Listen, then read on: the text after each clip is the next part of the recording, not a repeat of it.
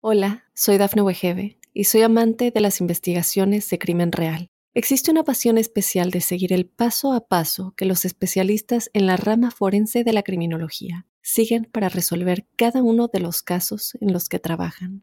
Si tú, como yo, eres una de las personas que encuentran fascinante escuchar este tipo de investigaciones, te invito a escuchar el podcast Trazos Criminales con la experta en perfilación criminal, Laura Quiñones Orquiza en tu plataforma de audio favorita. ¿Qué es un endomorfo y por qué tienen problemas para perder grasa? ¿Cómo puedo saber si soy endomorfo, mesomorfo o ectomorfo? ¿Qué deben comer y cómo tienen que entrenar? Empecemos. Ya estamos terminando esta serie de pérdida de grasa. Hasta el momento nos pueden servir a todos, pero hay un porcentaje de personas que no les será suficiente para poder eliminar la grasa que desean. Y es que, lo queramos o no, no todos tenemos los mismos genes. Para comprender esto nos tenemos que ir a 1954, cuando William Herbert Seldon, un psicólogo estadounidense, en su libro Alas del Hombre, clasificó todos los tipos de cuerpos en somatotipos. Y lo hizo de acuerdo con la contribución relativa según las tres capas del embrión humano, a partir de las cuales se originaban los tejidos y órganos del adulto, haciendo tres grandes distinciones. Cuando el embrión aporta en mayor medida la capa del ectodermo, es decir, de la piel y el sistema nervioso, daba lugar al ectomorfo, Hablamos de personas delgadas que tienen poca grasa y les cuesta mucho ganar músculo. Si el embrión aporta en mayor medida la capa del mesodermo, que se convierte en músculos, corazón y vasos sanguíneos, dará lugar al somatotipo mesomorfo. Es el deseado por mucha gente. Genéticamente presentan bajos niveles de grasa, una cintura estrecha con hombros anchos y facilidad para ganar músculo. Pero si cuando el embrión aporta en mayor medida la capa del endodermo, que se desarrolla dando lugar al tracto intestinal, dará lugar al endomorfo, estos tienden a acumular grasa y suelen tener una estructura ósea en unas proporciones mucho mayores. De hecho, su cintura suele ser bastante ancha. A estas personas les cuesta mucho bajar de peso y además puede ser que encima les cueste ganar músculo. Sheldon hizo luego una clasificación relacionando estas tres variables para definir siete somatotipos diferentes, pero para no hacer el vídeo demasiado largo nos vamos a centrar en todo lo que se refiere al endomorfo, es decir, aquellos que os cueste más bajar la grasa corporal. Veamos las 10 principales desventajas fisiológicas del que parte el somatotipo endomorfo.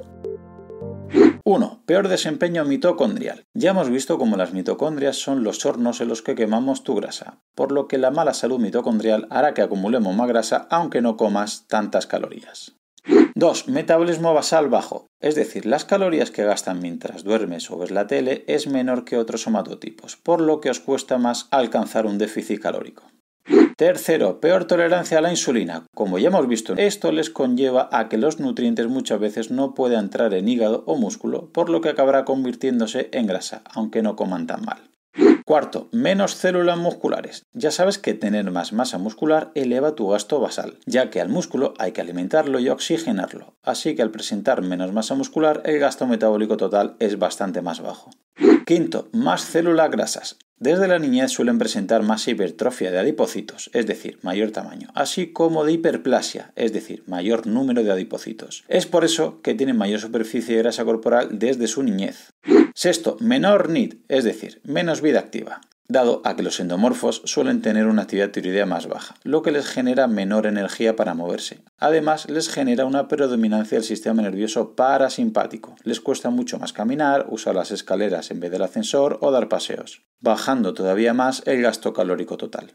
Séptimo, menos grasa parda. Recuerda que la grasa marrón era una grasa come grasas, que generaba una gran activación metabólica. Pues bien, los endomorfos tienen muy poca cantidad de este tipo de grasa y de su adiponectina. 8. Poca capacidad de hipertrofia muscular. Al presentar un porcentaje de grasa elevado, tienen un alto nivel de la enzima aromatasa, ya que ésta se encuentra en la grasa, por lo que la fracción más anabólica de la testosterona se ve inhibida y se ve transformada en estradiol, dificultando mucho la ganancia de masa muscular. Por mucho que alguno no se haya dado cuenta, el volumen no siempre es músculo. 9. Hipotálamo desajustado. Los endomorfos suelen mostrar una resistencia a la leptina, la cual era la encargada de hacernos sentir saciados, así que entenderás que si tu cuerpo no la escucha bien, seguirás comiendo y tardará más en saciarte. Y décimo, microbiota desequilibrada. Y es que necesitamos un equilibrio de ciertas bacterias como firmicutes o bacteroidetes, por ejemplo, entre muchas otras. Pues resulta que los endomorfos muestran un exceso de firmicutes, lo que les hace absorber muchas más calorías que sus amigos ectomorfos y mesomorfos. Supongo que entenderás que si tus genes decidieron darle más peso a la capa del endodermo, serás endomorfo y tendrás estos 10 factores que te acabo de nombrar. La parte mala, que no puedes cambiar esa codificación genética. Mira que te dije que escogieras bien a tus padres antes de nacer, ¿eh? La parte buena, que como estás suscrito a mi canal, voy a decirte lo que tienes que hacer para mejorar tu salud y acelerar la pérdida de grasa. Nutrición para endomorfos. Como te he explicado antes, un endomorfo que quiera ganar músculo debe tener cuidado porque si simplemente hace una fase de hipertrofia y come mucho, probablemente ganará principalmente grasa por la excesiva presencia de la enzima aromatasa. Además de la cantidad de calorías, debe tener mucho cuidado con el consumo de hidratos de carbono, ya que por la resistencia a la insulina que suelen mostrar, suelen responder muy mal al consumo de cargas glucémicas altas como panes, pastas, harinas, cereales, etc. Recuerda que los alimentos que menos carga glucémica tienen serán lo mejor tolerados por los endomorfos, y hablamos sobre todo de verduras y un par de piezas de fruta al día.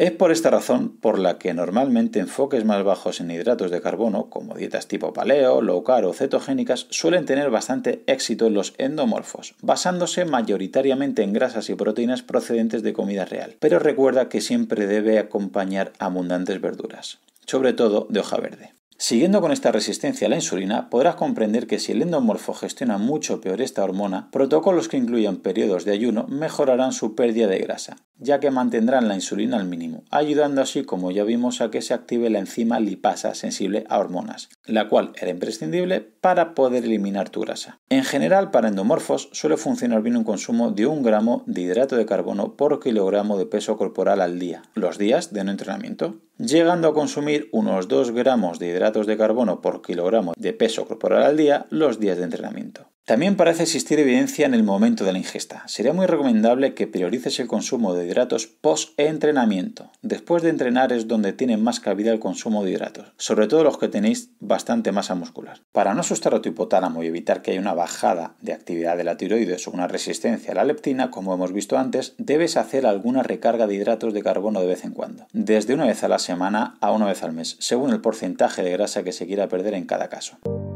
¿Y los suplementos? Pues como siempre, hay que ponerlos todos en contexto. Normalmente muchos quemagrasas están compuestos por L-carnitina o vasodilatadores o excitantes, lo cual quizás puedan tener algún efecto sobre otras cosas, pero para los 10 factores que hemos visto antes, lo siento, no funcionan. Sin embargo, hoy en día parece que hay suplementación que ayuda a esta sensibilidad a la insulina, como la meformina, berberina, ácido alfa lipoico o cromo que en algún estudio parece que pueden llegar a tener beneficios para la función de la insulina o de tu biogénesis mitocondrial. Pero recuerda dos cosas. Uno, el suplemento podría ser una ayuda en último momento. Si tomas suplementos para sensibilizar la insulina y luego te tomas un bollo, no estás haciendo nada. Bueno, sí, estás tirando el dinero. Y dos, siempre debes estar supervisado por un especialista. Que un suplemento sea seguro no significa que sea inocuo en cualquier caso. Nunca jamás decidas automedicarte. Ve a buscar un profesional que te asesore, analizando tu situación personal y actual. Entrenamiento para endomorfos.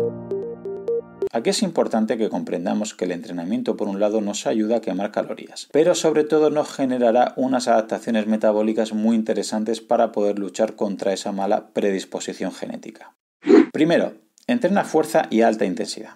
Creo que en los últimos cuatro capítulos de la serie ya te he dejado más que claro que la fuerza y el HIIT son los ejercicios principales que te ayudarán en la pérdida de peso. Por un lado quemarás calorías en la sesión y por otro te mejoran la sensibilidad a la insulina, creando receptores nuevos para que la insulina pueda depositarse. ¿Esto en qué se traduce? Pues que las siguientes comidas que hagas podrán entrar los nutrientes en hígado y músculos, con lo cual no se almacenarán en grasa. Pero Claudio, este es el mismo mecanismo que si me inyectara insulina de manera exógena, ¿no? Efectivamente, pero el problema es que hacer entrenamiento de fuerza no es patentable, pero la insulina sí. Por lo que entenderás que lo más conocido sea que a los diabéticos tipo 2 y prediabéticos les recomienden pincharse insulina o consumir otros fármacos. Pero no hacer press de banca, peso muerto o un tabate de burpees. Eso no es patentable ni da tanto dinero. Lo siento.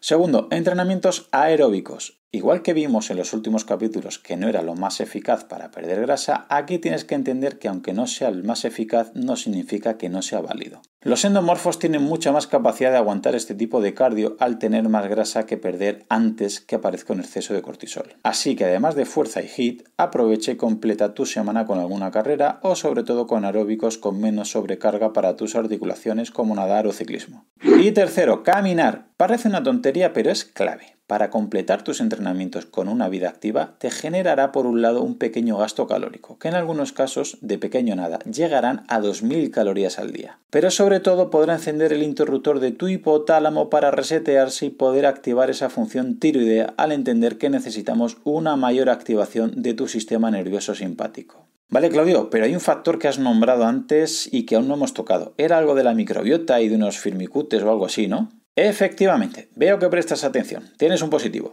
Realmente el tema de microbiota y flora intestinal en la pérdida de peso es un punto que merece la pena dedicarle parte. Así que ya sabes, si quieres mejorar tus digestiones, tus gases, tu hinchazón y conocer por qué está relacionado con tu grasa corporal, déjate de productos raros y suscríbete a mi canal. Solamente agregar que si te ha gustado, la manera de agradecérmelo es que lo compartas con algún amigo, algún familiar, tu grupeta de entrenamiento o algún compañero. Si ves interesante el contenido y quieres escuchar los próximos episodios, suscríbete en tu reproductor de podcast habitual. También recordarte que me puedes encontrar en Instagram, Facebook y sobre todo YouTube, Twitter o en mi blog Profe Claudio Nieto, donde intento compartir información que creo interesante aclarar y divulgar. Y un último favor, déjame una reseña en la plataforma que utilices. Me ayudarás a darme a conocer y que pueda llegar el mensaje a mucha más gente. Así que con esto me despido, muchísimas gracias por escucharme y te espero en unos días por aquí con un nuevo episodio. Hasta pronto. Hola, soy Dafne Wegebe y soy amante de las investigaciones de crimen real. Existe una pasión especial de seguir el paso a paso que los especialistas en la rama forense de la criminología siguen para resolver cada uno de los casos en los que trabajan. Si tú, como yo, ¿Eres una de las personas que encuentran fascinante escuchar este tipo de investigaciones? Te invito a escuchar el podcast Trazos Criminales con la experta en perfilación criminal, Laura Quiñones Orquiza, en tu plataforma de audio favorita.